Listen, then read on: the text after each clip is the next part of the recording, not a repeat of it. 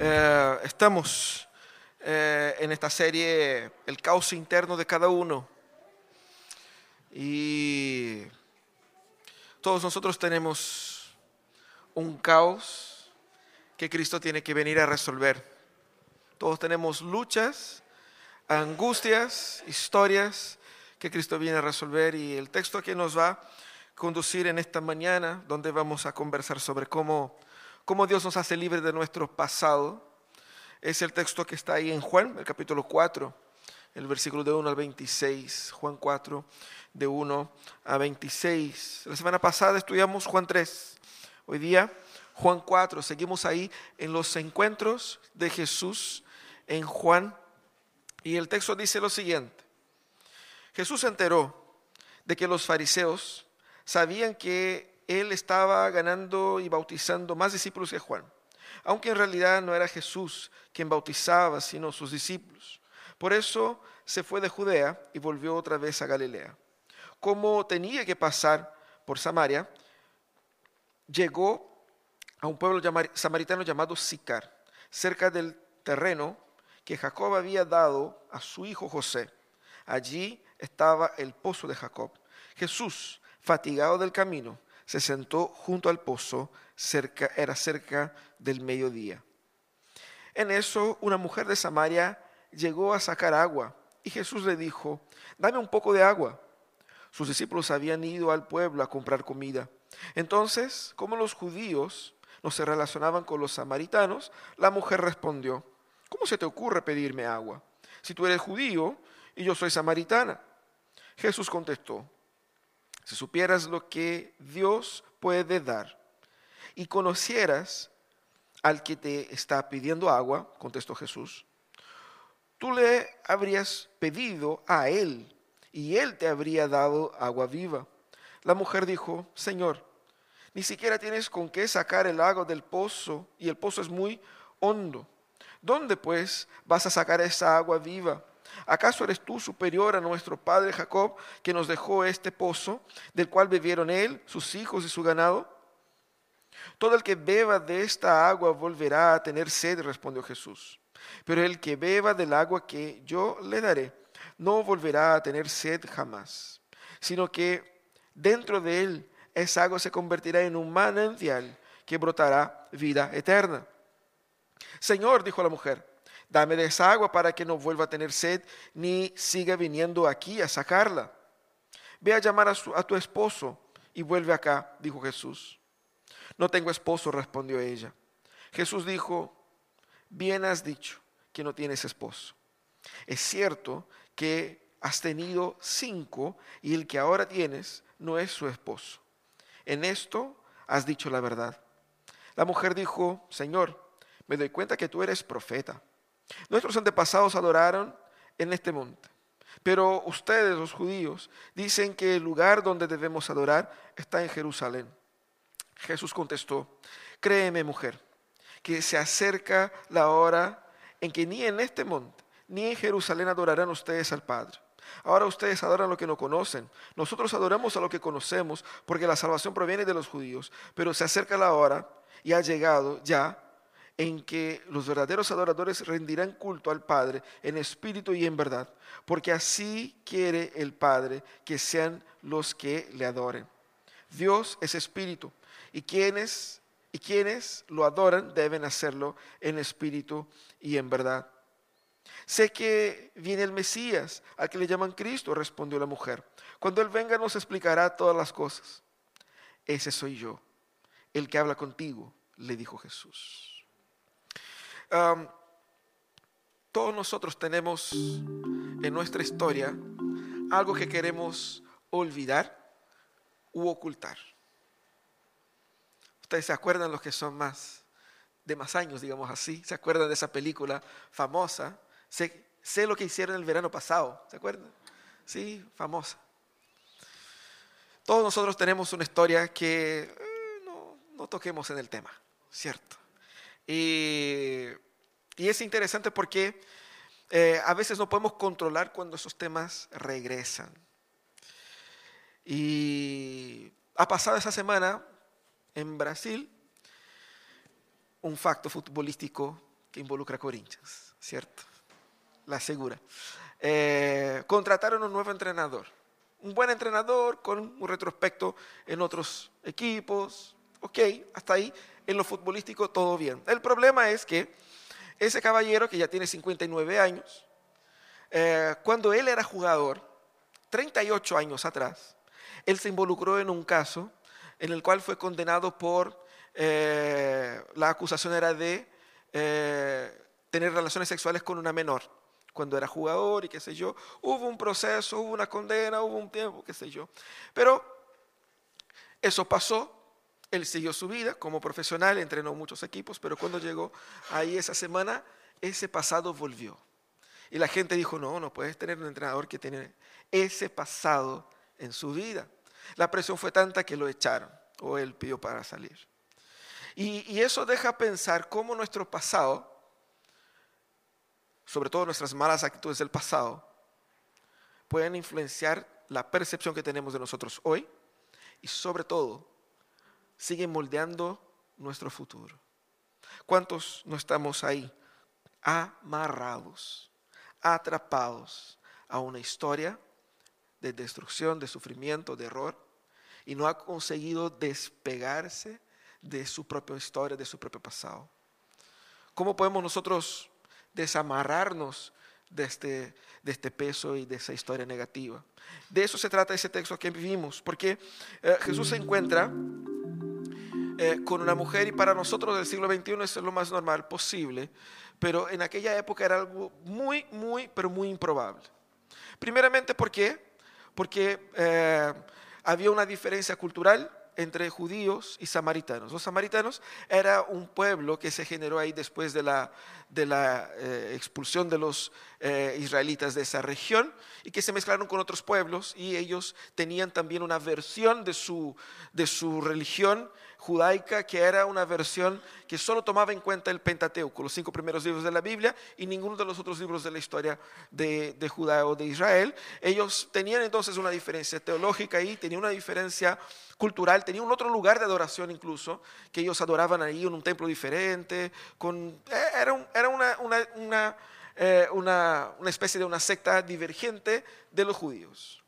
Y obviamente había la distancia cultural tradicional donde un hombre no conversaba con una mujer desconocida en público, era mal visto. Ah, y más, para los judíos más tradicionales, el conversar con un samaritano o el tomar el vaso, tomar un agua proveniente de las manos de un samaritano, era de por sí algo que consideraba, consideraban ellos una impureza. Uno estaría impuro, incapaz de poder entrar, por ejemplo, al templo, presentar sacrificios, ese tipo de cosas. Entonces, claramente, el encuentro de Jesús con esa mujer es un encuentro eh, muy fuera de la, de la curva ahí. Jesús intencionalmente busca ese encuentro y es interesante porque la semana pasada hablamos sobre Nicodemo. Nicodemo, un teólogo, maestro, judío, perfecto. Y Jesús lo confronta y dice, tú no sabías ni lo básico de la fe.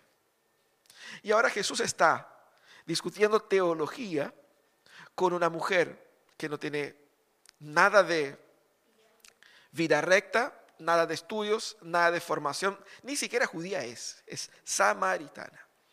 Estaba literalmente al final de la fila en todo el linaje ahí de la, de la importancia de los judíos en la época. Y Jesús conversando con ella, llevando ella al mismo punto que llevó Nicodemo. Pero ella tenía un particular y Jesús trató con ella de un particular exclusivo de ella, su historia. Y al ayudar a esa mujer a reencontrarse y redimir su pasado, el Señor la sana. Y eso es lo que el Señor propone para nosotros. Cómo el Señor nos sana de nuestro pasado. Cómo el Señor nos hace libres de aquellas marcas, de aquellos eventos, de aquellas circunstancias, de aquellos traumas que incluso hoy día como que nos arrastran para hacia atrás. Como el Señor nos hace libre de nuestro pasado y nos permite vivir la gracia de Dios en libertad. Primeramente lo que el Señor hace, como hizo con esa mujer, Él viene y nos encuentra tal cual como nosotros somos en nuestra realidad actual. Parece bastante obvio, pero ¿cuál es el principio básico de la religiosidad? Y mucha gente dice eso, cuando ponga la vida en orden, volveré a la iglesia. Tengo que portarme bien para ser aceptado por Dios. Pero aquí nosotros vemos a Jesús entrando en la vida de una persona en medio al caos en que ella se encontraba. Jesús se encuentra con esa mujer y Jesús le pide agua. Jesús toma la iniciativa. Y la mujer es la que dice, pero ¿cómo se te ocurre pedirme agua a mí? Claramente esa mujer estaba, era las 12 del día, la hora más caliente. No más caliente aquí como en Valparaíso, bien del mar, que la hora más caliente sería como las 3 de la tarde, aún así sería 19 grados, ¿cierto? Eh, estamos hablando de un lugar desértico, donde uno tenía que caminar varios kilómetros para sacar agua porque no hay tuberías. Entonces uno tenía que ir ahí a buscar agua y traer el agua en la cabeza. Eh, normalmente se buscaban los horarios más óptimos para eso, donde hay menos sol, menos calor, porque es una tarea que es cansadora. La mujer fue probablemente a ese horario porque no quería verse con nadie, probablemente su fama no era las mejores y ella entonces eh, buscó ahí eh, un horario donde estaba vacío el pozo. Y fue. Y ahí se encuentra con un, un hombre, para ella desconocido, eh, y que le pide agua. Un hombre judío, claramente por su forma de hablar, su forma de vestir, le había eh, identificado su condición. Y entonces Jesús es el que toma la iniciativa de hablar con ella. Era la lógica de los judíos era al revés. Los judíos no querían ni tocar, ni ver, ni hablar, ni acercarse. Ellos estaban más o menos, los samaritanos, preparados para esa reacción y Jesús rompe totalmente esa tradición. Jesús rompió la barrera de la cultura y de la tradición rompió la enemistad histórica, rompió la barrera de hombre hablando con mujer. Jesús fue y habló y construyó un, encuentro con ella ahí. De igual manera Jesús, al iniciar esa conversación improbable, es Jesús quien pide algo a ella. Y lo más interesante, como vamos a ver, que esa conversa rápidamente dejó de ser lo que Jesús pedía para hacer lo que Jesús ofrecía. Pero lo que Jesús hizo al pedir agua para ella, muestra aquí para nosotros una estrategia misional muy importante. Jesús, al pedir agua para esa mujer, lo que Jesús estaba diciendo es que yo no considero impuro beber de tu agua. Jesús la aceptó tal cual como ella era. Jesús fue a ella en el estado en que ella se encontraba no mirando desde de arriba hacia abajo como una mujer impura, miserable, no me toques. Así que al pedir agua, más que saciar la sed propia, y no me parece que ella haya, dado agua Jesús todavía, pero Jesús lo que está mostrando es, yo te acepto, yo vine a ti, yo estoy aquí para ti. No tienes que demostrar para conquistar mi atención y mi aprecio. No tienes que abandonar tu samaritanismo para que yo te pueda acercar. Yo me acerco a ti. Pero luego la conversación da vuelta porque eh, Jesús eh, responde, si usted supiera el don de Dios, la salvación, y quién es el que te pide, tú le pedirías y él te daría, y yo te daría agua viva. Entonces, eh, la conversación entonces pasa a ser claramente en lo que Jesús está ofreciendo. Y la identidad de Jesús aquí pasa a ser el centro de esa discusión. ¿Quién es tú? Eso es lo que dejó a la mujer sorprendida.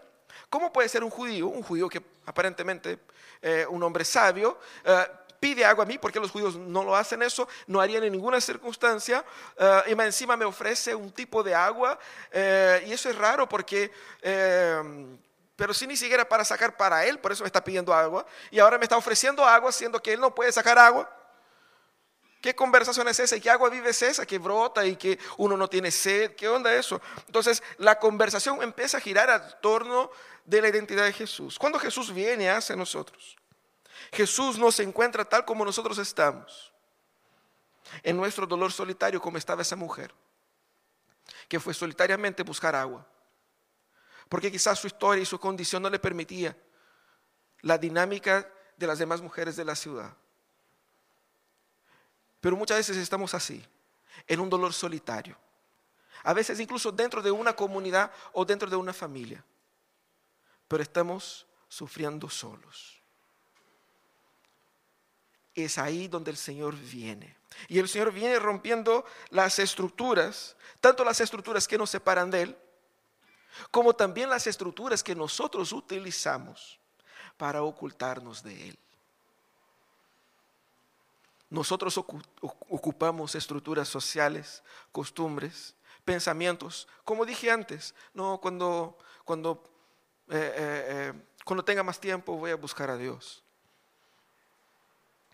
¿Cuántas son las otras trampas mentales que nosotros ocupamos para huir de Dios? Para orar menos, para dejar de ir a la iglesia. ¿Cuántas son las estructuras naturales? Es que estoy trabajando mucho, es que tengo que estudiar mucho, es que tengo que hacer muchas cosas. Y vamos eh, alejándonos de Dios, pero vamos alejándonos de Dios de cierta manera para proteger un corazón que no quiere arrepentirse.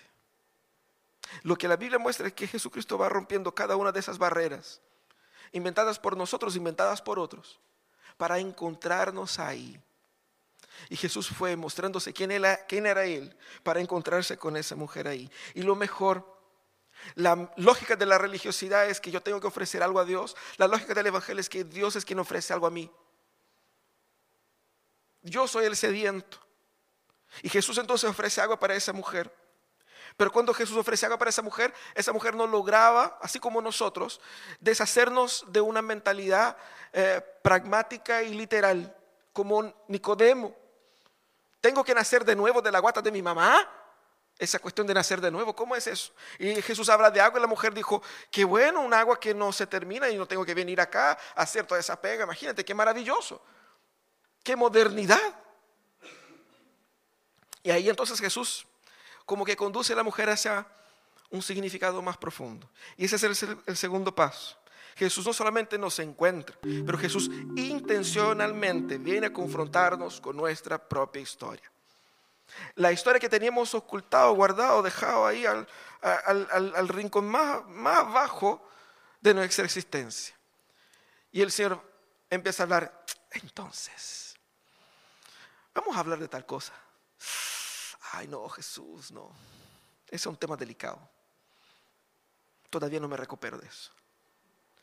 Jesús sutilmente, yo creo que no tan sutilmente, pero eh, de una forma bastante directa, Jesús va y dice, ok, ¿quieres esta agua? Hermoso, anda a llamar a tu marido. Jesús no la acusa. Jesús la pone en una situación absolutamente normal para la época.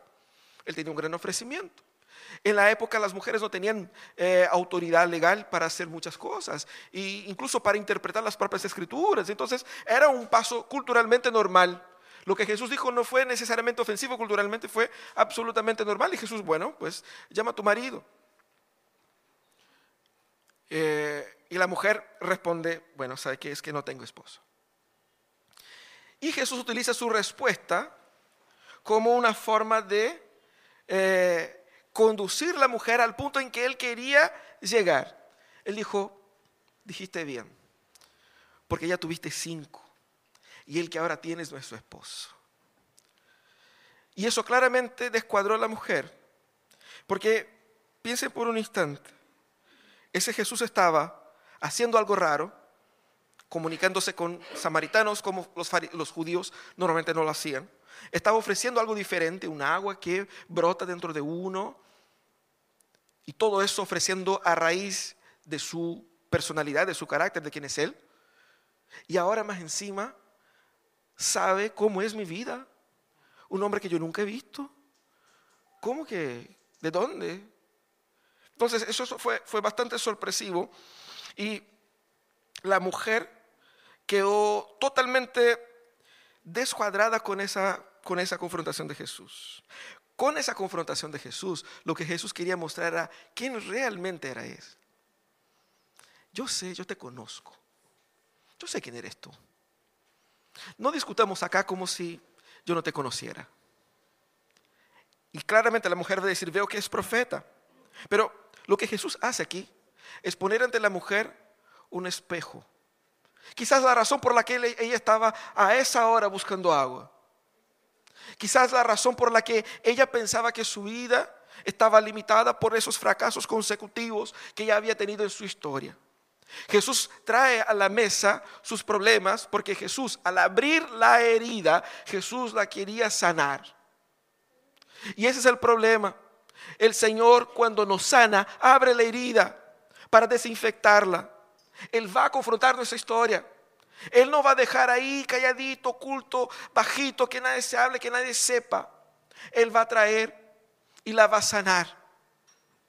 Porque a veces nosotros pensamos que, bueno, hay cosas que hay que dejarlo así nomás y que con el tiempo se va. No, el tiempo no sana nada. Quien sana es el Señor. Y el Señor nos confronta, nos llama y dice, mira, esto, esto tiene que ser confrontado, eso tiene que ser entendido, tienes que ver a ti mismo en tus fracasos. Porque ¿cómo puedo abrazar la salvación del Señor si estoy ocultando pecados en el pasado? Ocultando pecados en el peso del tiempo. El Señor rompe esas barreras y pone el pecado en la mesa y dice, mira, es de eso que yo te estoy salvando. Cómo el Señor nos libra de nuestro pasado, trayendo el, pasado para el presente y dice, mira, eso eres tú. Pero yo estoy sanándote de eso, de esa historia, de ese caos. Jesús no la hizo para humillarla, Jesús hizo para mostrar que su vida desordenada tiene esperanza en las manos de aquel que puede dar a ella agua viva. Y uno se pregunta, ¿qué agua viva es esa? ¿Qué, qué paralelo raro? Y Jesús utilizó agua y habló de agua viva. Jesús estaba hablando de salvación, de plenitud, de restauración, de sanidad. El agua en aquel contexto era un, elemento muy escaso, era un elemento muy importante y era un elemento utilizado para rituales también de purificación. Quizás esa mujer se sentía profundamente impura por toda su historia. Y Jesús estaba diciendo, Él te va a purificar, no de la apariencia de, que, que estás tratando de proyectar aquí ahora. Él te va a proyectar de tu real yo. De eso Él te va a sanar, de quien eres de verdad. Y eso es lo que Jesús hizo. Él, al mostrar nuestro pasado, lo que Él está haciendo es mostrar el tamaño de su gracia para cubrir los peores errores de nuestra historia. Él nos quiere que veamos nuestra miseria. Y Él sigue conduciendo a la mujer hasta más allá, hacia la comprensión del tamaño de la gracia que le ofrece. Pero veamos cómo es la reacción de la mujer. La mujer escucha todo eso y ella dice, bueno, veo que, es, que eres profeta. Y aparentemente ya cambia de tema, ¿no? Empieza a hablar de que, bueno, eh, ustedes dicen que se adoran en Jerusalén y los samaritanos adoramos aquí en este monte. ¿Qué dices tú de eso?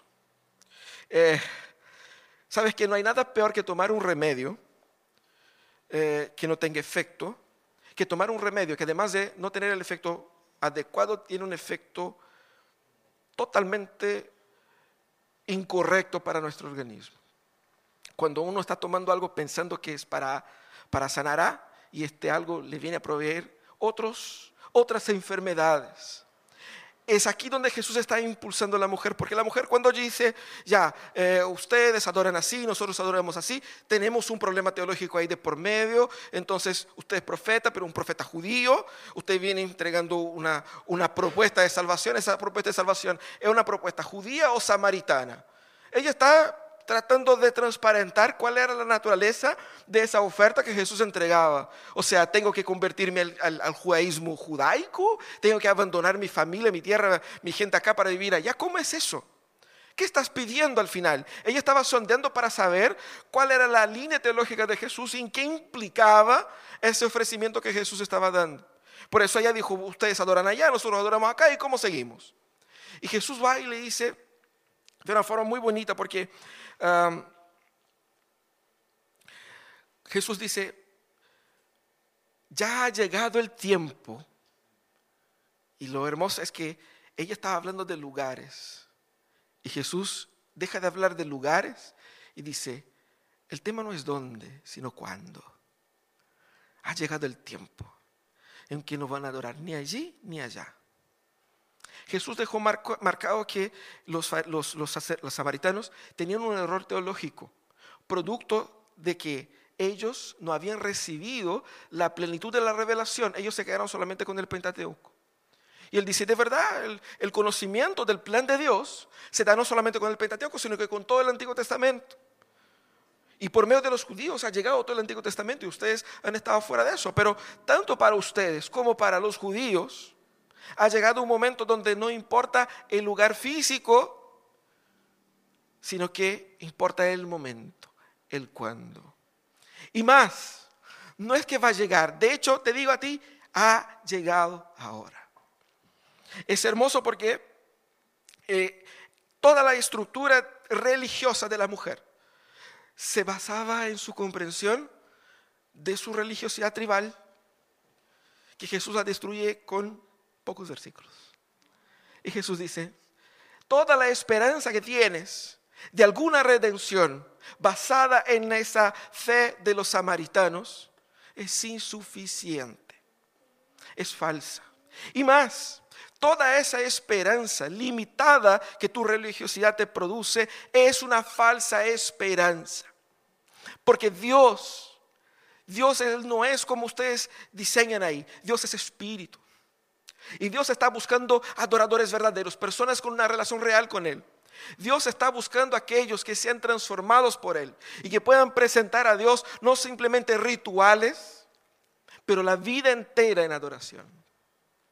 Y Dios es el que está trayendo eso para todos, incluyéndote a ti, una mujer samaritana con una historia de vida totalmente desordenada. Dios está trayendo eso para ti y ese tiempo ha llegado.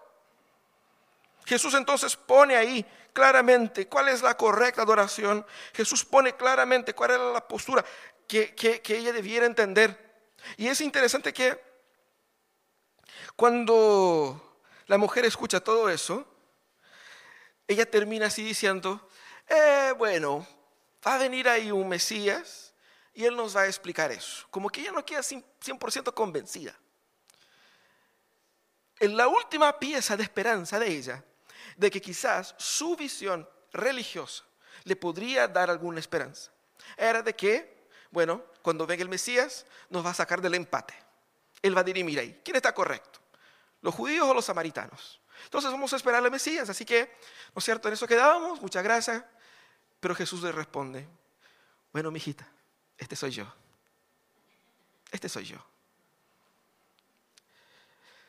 Y es interesante porque los samaritanos tenían una visión de un Mesías que sería un segundo Moisés. Ellos solamente tenían el Pentateuco. El Moisés era el que trajo la revelación de Dios, por lo tanto, el Mesías de los samaritanos era uno que literalmente iba a traer la plenitud de la revelación de Dios. Por eso ella dice, cuando venga el Mesías nos revelará esas cosas. Y Jesús dijo, hola, mucho gusto. Jesús también llamado Cristo.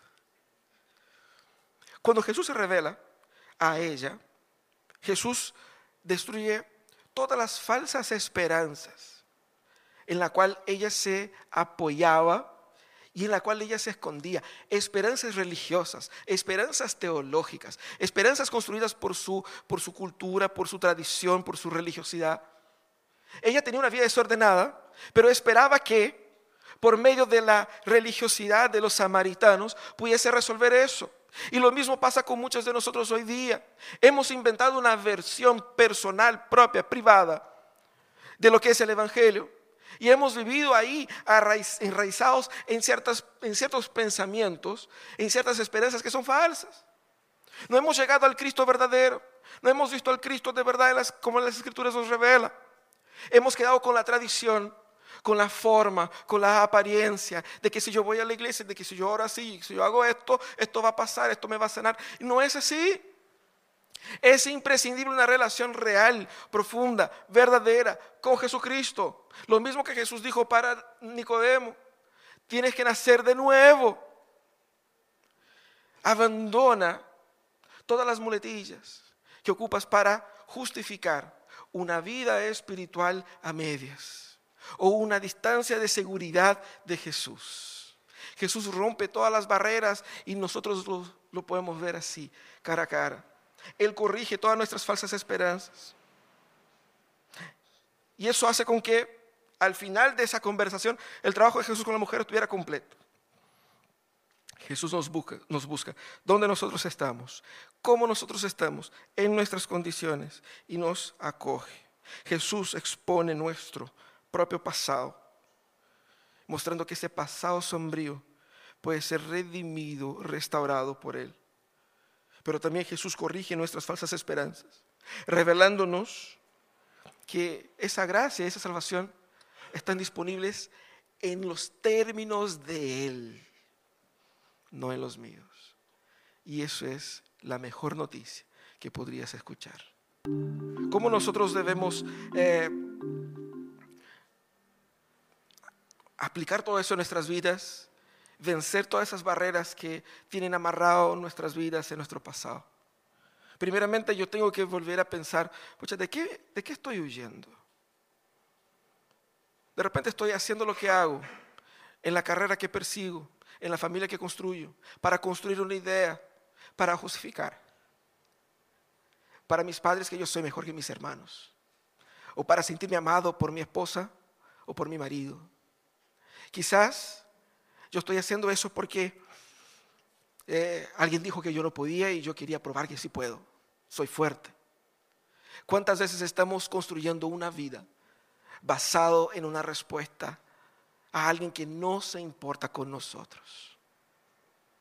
¿Cuántas veces estamos atrapados en un pecado o en un crimen incluso de nuestro pasado y que vez tras vez Satanás utiliza como gatillo para hacernos pensar que